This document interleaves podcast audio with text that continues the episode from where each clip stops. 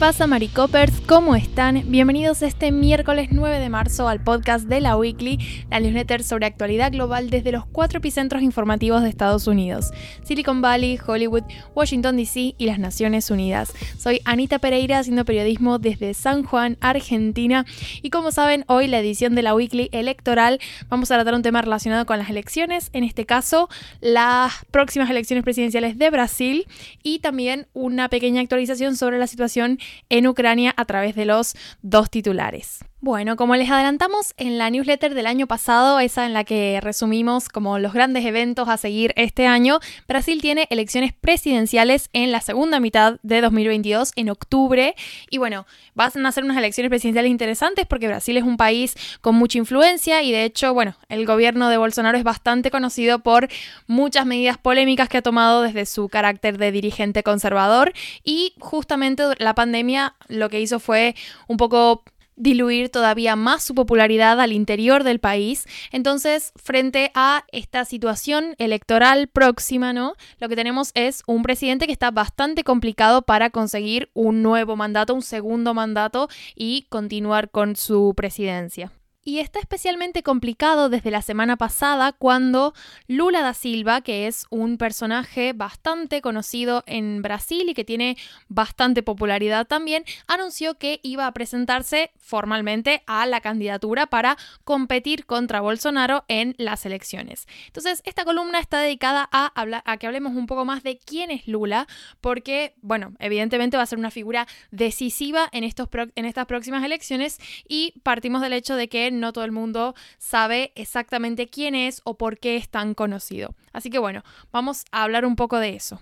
Lo primero a saber de Lula es que ha sido presidente de Brasil, es decir, estamos hablando de una figura que ya es conocida por haberse desempeñado como presidente. Él estuvo ocupando este cargo desde 2003 a 2010 porque ganó una instancia de reelección. En estos años, el gobierno de Lula se caracterizó por bastantes éxitos, digamos, en materia de políticas socioeconómicas. Es decir, por un lado tuvo planes sociales que fueron muy exitosos en la sociedad brasilera porque, bueno, sacaron de la pobreza a unas 30 millones de personas a través de planes como Hambre Cero o Bolsa Familia, que son los más conocidos. Y de hecho, estos programas le ganaron a Lula el título de Campeón Mundial de la Lucha contra el Hambre, que se lo dio el Programa Mundial de Alimentos de la ONU. Entonces, bueno, por un lado esto y por otro lado el enorme crecimiento económico que registró Brasil durante los años de gobierno de Lula. Según el datos del Banco Mundial, Brasil triplicó su Producto Bruto Interno per cápita durante la gestión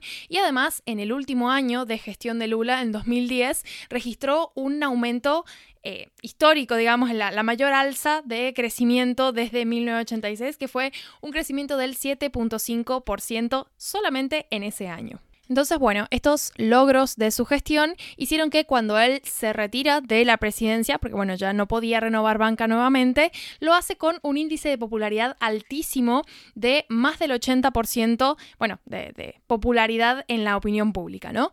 A él lo va a suceder una mujer que es del mismo, de su mismo partido, del, Partido de los Trabajadores, Dilma Rousseff, que, bueno, va a heredar un poco su popularidad y va a conseguir la reelección en 2014. Ella también, digamos, tuvo estos dos mandatos. ¿Qué pasa? En 2016 se interrumpe el segundo mandato de Dilma Rousseff a raíz de una polémica que también terminó afectando a Lula da Silva y ahora les explico por qué.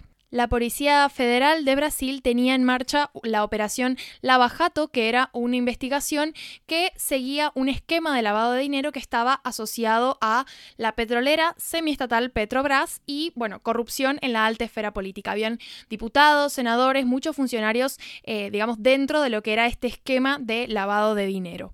Esta investigación terminó provocando la destitución de Dilma Rousseff, que bueno, se realizó a través de un juicio político en el Congreso, pero, y esto es lo que nos importa particularmente, también afectó a Lula, porque, bueno, en 2016 él fue arrestado y allanaron su casa bajo la acusación de que había sido parte de este esquema de lavado de dinero y había recibido 8 millones de dólares en pagos indebidos a través de regalos, viajes y demás. En 2017, finalmente lo encarcelan por orden de el juez Sergio Moro, que es quien lideraba la investigación, y bueno, esta condena se realiza porque Lula supuestamente había recibido sobornos de esta empresa petrolera Petrobras, digamos, a través de la, red de sobornos que se estaba investigando y, bueno, había recibido estos sobornos en forma de renovaciones de un apartamento de un piso por parte de una constructora que estaba involucrada en toda esta red. ¿Por qué digo supuestamente? Porque bueno, en 2019 se filtraron conversaciones y declaraciones de este juez, del juez Moro, que mm, básicamente probaron que estaba conspirando contra Lula y que hubo una, mm, una intención ¿no? de asociarlo a toda esta causa para encarcelarlo. Por eso, en mayo de 2020, la justicia brasileña declara inocente a Lula da Silva porque básicamente no habían pruebas que lo inculparan lo suficiente. ¿Qué pasa? Que este periodo de más de 580 días que pasó Lula en la cárcel, lo le prohibieron, digamos, la candidatura a la presidencia en 2018, que es cuando gana Jair Bolsonaro, el actual presidente. Y así es como llegamos a la situación actual, donde Bolsonaro viene de unos años de pésima gestión de la pandemia, pero además de otros miles de problemas que ha tenido al interior de, de la gestión en Brasil, que bueno, algunos de ellos los hemos cubierto en esta newsletter, y a eso se suma la gran popularidad que siempre ha acompañado, digamos, la figura de Lula da Silva y que un poco volvió a emerger luego de que finalmente se lo absolviera de todas estas causas que él arrastraba desde la polémica con Petrobras.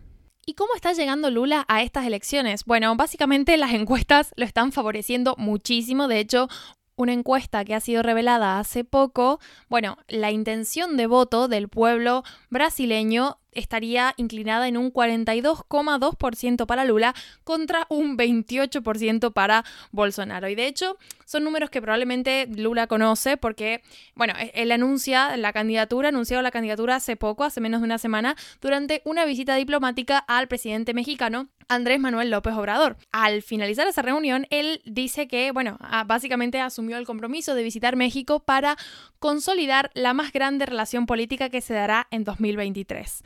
Así que bueno, un poco ya está allanándose el camino para esa victoria que ya veremos, pero la verdad es que por ahora tiene bastantes chances de cumplirse.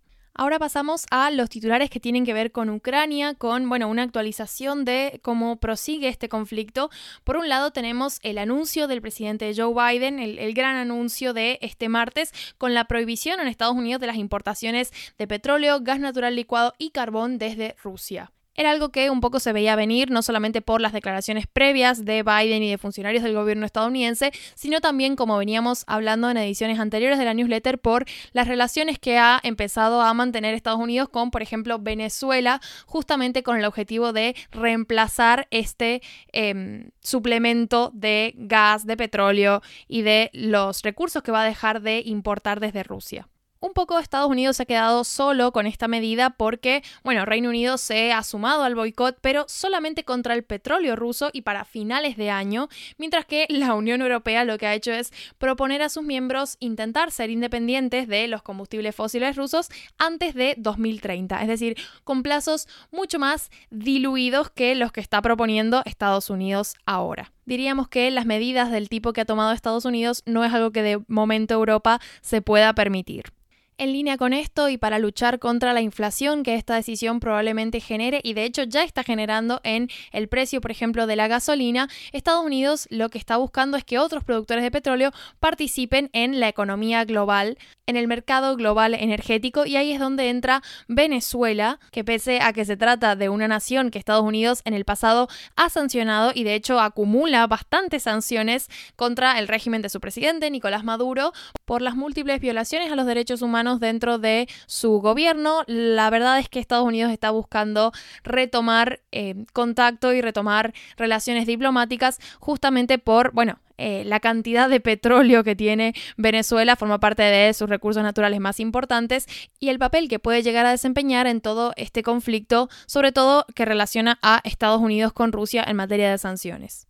Y por último, una pequeña actualización sobre el dilema con los aviones caza de Polonia. Bueno, Polonia lleva unos días tratando de negociar con Estados Unidos para donar a la causa ucraniana 28 casas que, bueno, de, digamos, estaban proponiendo enviarlos a la base estadounidense en Alemania y que luego Estados Unidos repusiera estas donaciones con aviones de combate estadounidenses de capacidades comparables. Era como una transferencia, ¿no? Que luego Estados Unidos iba a reintegrar, es decir, era como una donación de Estados Unidos que se iba a tercerizar por, eh, bueno, Polonia, ¿no? Esta oferta entra en el marco de, bueno, digamos, las posibilidades que tienen otros países que están aliados a la causa de Ucrania, como bien puede ser Estados Unidos, cómo pueden hacer para enviar refuerzos, ¿sí? Sin provocar una escalada en las tensiones con Rusia, que es un poco el problema de enviar directamente los eh, aviones o, las casas a Ucrania.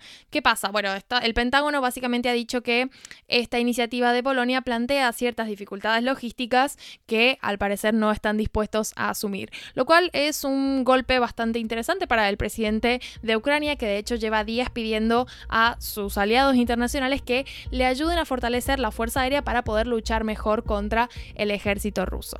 Bueno, hasta aquí llego yo. Como saben, en la newsletter hay más enlaces para profundizar en cualquiera de estas noticias si alguna les ha parecido particularmente interesante. Espero que tengan un lindo codito de semana y hasta la próxima. Adiós.